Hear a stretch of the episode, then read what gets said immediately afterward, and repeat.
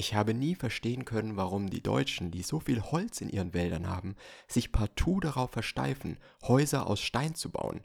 Jetzt allerdings, wo ich weiß, über welche Menge von Rheumabädern Deutschland verfügt, sehe ich ein, dass die Deutschen in feuchten Steinhäusern wohnen müssen. Wo sollten sie denn sonst ihren Rheumatismus holen, ohne den ihre Rheumabäder überflüssig wären? Mit diesem Zitat von Mark Twain starte ich die heutige Episode des Hausbautipps Podcasts. Ich bin Flo vom Bauherrenforum und heute sprechen wir über die Wahrheit über Fertighäuser. Herzlich willkommen zu einer neuen Episode Hausbautipps mit Flo vom Bauherrenforum.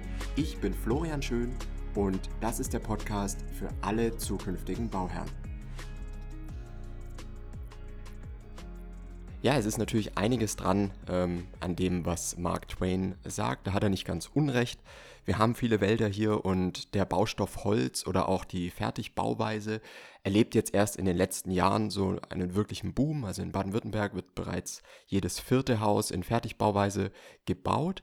Aber es existieren immer noch sehr, sehr viele Vorurteile, die zum Teil auch gerechtfertigt waren, wenn man frühere Fertighäuser anguckt, also aus den 70er Jahren etc. Da gibt es Vorurteile wie die hellhörige Pappschachtel, in der man keine Bilder aufhängen kann an der Wand, ja, ähm, dass Fertighäuser schneller an Wert verlieren beispielsweise und dass man immer nur Standardgrundrisse nehmen kann. Alles andere äh, wäre dann eine freie Planung und mit einem Fertighaus nicht machbar. Diese Vorurteile schauen wir uns heute an und äh, gucken mal, was wirklich dran ist, ob Fertighäuser wirklich die Billigvariante sind oder ob sie eigentlich besser sind als ihr Ruf. Zum einen stimmt es nicht, dass Fertighäuser günstiger sind als äh, Stein auf Stein gebaute Häuser. So viel kann man schon mal sagen. Es ist relativ preisgleich, ob ihr jetzt ein Fertighaus baut oder ein Stein auf Steinhaus. Das ist eigentlich vollkommen egal, was den Preis angeht. Es ist zum Teil sogar so, dass äh, massiv gebaute Häuser, also Stein auf Stein, günstiger sind. Ja? Und das ist natürlich ein, ein erster Punkt, den man da schon mal beachten muss. Das zweite ist die hellhörige Pappschachtel, in der man keine äh, Bilder aufhängen kann. Es stimmt insofern, dass der Schallschutz in einem Massivhaus besser sein wird als in einem Fertighaus. Jetzt ist die Frage aber, wie groß der Unterschied ist. Innen kommt es wirklich sehr, sehr stark darauf an, auf die Qualität des Hauses. Also da kann man nicht pauschal sagen, dass ein Massivhaus besser ist, sondern es kommt ganz, ganz stark auf die Qualität des Hauses an und da möchte ich nachher auch nochmal stärker drauf eingehen. Es ist auch so, dass ähm, Fertighäuser nicht schneller an Wert verlieren oder für die Bank weniger werthaltig sind. Also ich habe lange in der Baufinanzierung gearbeitet, ich habe auch einige äh, Bauprojekte, Neubauprojekte finanziert und da war es nicht so. Also es gibt ähm, man gibt ja diese Finanzierung, jetzt mal ganz klassisches Beispiel, man gibt die Finanzierung auf einem normalen Portal ein, um den Zinssatz zu bekommen und es an die entsprechende Bank zu vermitteln. Ja, solche Kreditplattformen im Endeffekt, wo nur Finanzberater drauf zugreifen können. Und ich kann euch sagen, da gibt es keine Frage, zumindest in dem Programm, das ich benutzt habe, das die meisten Finanzberater benutzen, da gibt es keine Frage, die äh, nach der Bauweise des Hauses fragt. Also es wird keine Unterscheidung getroffen, zumindest in dem Programm, das ich benutzt habe, nicht, ähm, ob es jetzt ein Fertighaus ist oder ein Stein auf Stein gebautes Haus. Also sowas gibt es nicht und äh, kann ich schon mal sagen, ich habe auch äh, als Makler gearbeitet in früherer Zeit und da kann ich euch auch sagen, äh, Fertighäuser werden genauso betrachtet wie Massivhäuser, weil später für den Wiederverkaufswert des Hauses äh, spielen ganz andere Faktoren noch eine Rolle als die Bauweise. Also da geht es in Zukunft mehr um Energiethemen, da geht es um Nachhaltigkeit und natürlich um Lage, Lage, Lage, wie dieses äh, Sprichwort äh, in der Immobilienbranche lautet. Ja? Also da gibt es wesentlich wichtigere Punkte ähm, als die Bauweise. Und es ist definitiv nicht so, also ich kann es zumindest nicht bestätigen, dass Fertighäuser zu einem geringeren Preis verkauft werden als Massivhäuser. Und man muss noch den Fakt mit einberechnen, dass die Häuser früher, also die, die Fertighäuser früher, eine ganz andere Qualität hatten als heute. Ja, also da war einiges schwächer, einiges anders, da wurden Baustoffe verwendet, die fraglich sind, Asbest und so weiter. Und das sind eben Punkte, die wir heute gar nicht mehr haben. Ja, also wenn wir ein Fertighaus heute mit einem Stein auf Stein gebauten Haus heute vergleichen, dann ist die Qualität der Fertighäuser höher. Das ist jetzt auch schon der erste entscheidende Unterschied oder Vorteil, wenn man so will, nämlich die Vorproduktion. Häuser, Fertighäuser werden in einer Fabrikhalle unter besten Bedingungen vorproduziert. Das ist wie beim Auto, ja. Es kommt ja auch keiner und schraubt das Auto bei euch im Hof bei Wind und Wetter zusammen, sondern es wird immer unter Idealbedingungen bei 20 Grad in der Fabrik äh, vorbereitet, wo der Arbeiter auch eine gewisse Komfort, einen gewissen Komfort hat, ja, den er natürlich bei 40 Grad auf der Baustelle nicht hat, der Maurer. Und das ist schon ein Unterschied in der Ausführung, weil am Ende produziert dieses Haus ein Mensch oder mehrere Menschen. Und Menschen sind sehr, sehr anfällig für die Umgebung, äh, für, die, für die Arbeitsumgebung. wenn wir da immer eine gute ja, eine, eine gute Umgebung haben, eine, die sich komfortabel anfühlt, äh, gute Temperatur und so weiter, man hat seinen Tisch, man kann sich mal setzen und so weiter. Alles Punkte, die dazu beitragen, dass die Präzision beim Bau einfach besser sind. genau so funktioniert es oder deswegen ist das der große Vorteil von Fertighäusern, dass die eben vorproduziert werden, ja, unter immer gleichen Bedingungen und damit auch immer eine gute und hohe Qualität sicherstellen. Ne? Der zweite Punkt oder der zweite entscheidende Unterschied ist der Baustoff Holz. Und Holz hat verschiedene Vorteile. Zum einen, beziehungsweise der, der große Vorteil ist, dass es sich angenehmer anfühlt. Sei es im Raumklima selber, also es macht ein, ein sehr angenehmes Wohngefühl, aber Studien haben auch gezeigt, Holzoberflächen fühlen sich beispielsweise bei gleicher Temperatur wie, ein, wie eine Steinoberfläche oder eine, eine Fliese, fühlt sich das Holz 2 Grad wärmer an. Also das, die Oberfläche hat beides mal dieselbe Temperatur, 20 Grad, aber das Holz fühlt sich wärmer an für uns Menschen. Und genau das ist so ein bisschen der Faktor, den man da beachten muss. Außerdem hat Holz noch andere äh, Vorteile, wenn es um die Phasenverschiebung beim Hitzeschutz beispielsweise geht, weil äh, Holz die Hitze relativ schwer leitet ähm, oder Hitze aufnimmt. Und das sind natürlich die Vorteile, die Holz bietet, mal ganz abgesehen davon, dass es eben ein ökologischer Baustoff ist. Ne? Genauso ist der Vorteil daraus entstehend aus der Vorproduktion und dem Baustoff Holz oder der, der Holzständerbauweise im Endeffekt, dass wir von der Energieeffizienz her einen höheren Standard bekommen wenn man in Holzbauweise baut. Das liegt einfach daran, dass zwischen die Holzbalken muss ja ohnehin etwas gepackt werden, also eine Dämmung, eine äh, irgendwas muss dazwischen sein, damit die Wand überhaupt zu ist, ja, oder die, damit die Wand überhaupt eine, eine massive Wand ist, ja. Das heißt, ich habe hier sowieso einen Effekt und kann jetzt einfach, wenn ich mehr dämmen will oder wenn ich eine, eine, äh, einen höheren Energiestandard erreichen will, kann ich einfach ein dickeres Holzständerwerk nehmen und dazwischen mehr Dämmung packen.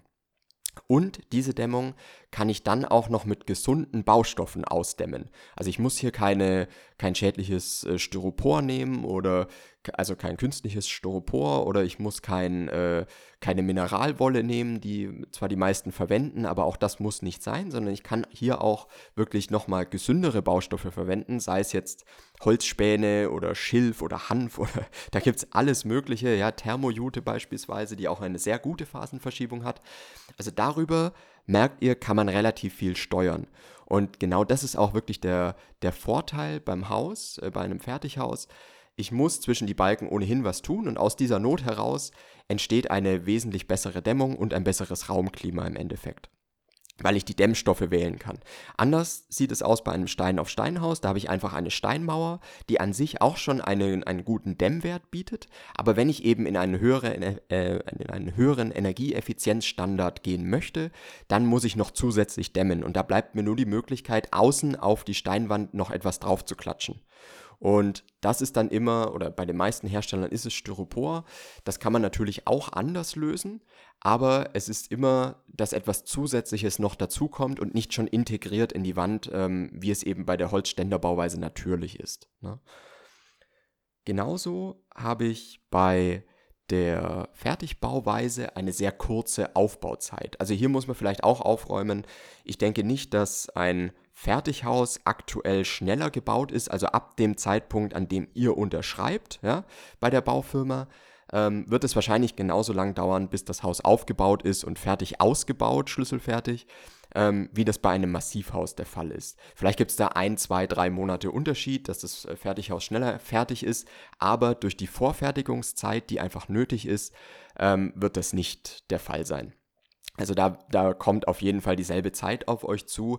Das heißt, hier sind wir wirklich zu dem Thema, dass wir preisgleich sind, sind wir wahrscheinlich auch von der Aufbauzeit, von der gesamten Bauzeit, wenn man die Vorproduktion mit einplant, ähm, sind wir da gleich, ja, bei Fertig- und Massivhaus. Da gibt es wahrscheinlich keine Unterschiede. Aber es gibt einen entscheidenden Unterschied beim Fertighaus, nämlich die Dauer, bis das Haus wirklich als geschlossene Gebäudehülle dasteht und dann auch nicht mehr anfällig ist für Regen, Witterung und so weiter. Ja?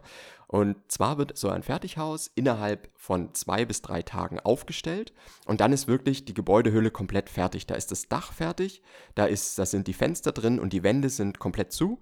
Das heißt, ich habe ein Haus, in, den, in das es nicht mehr reinregnen kann und das bereits nach ein bis zwei Tagen. Ja?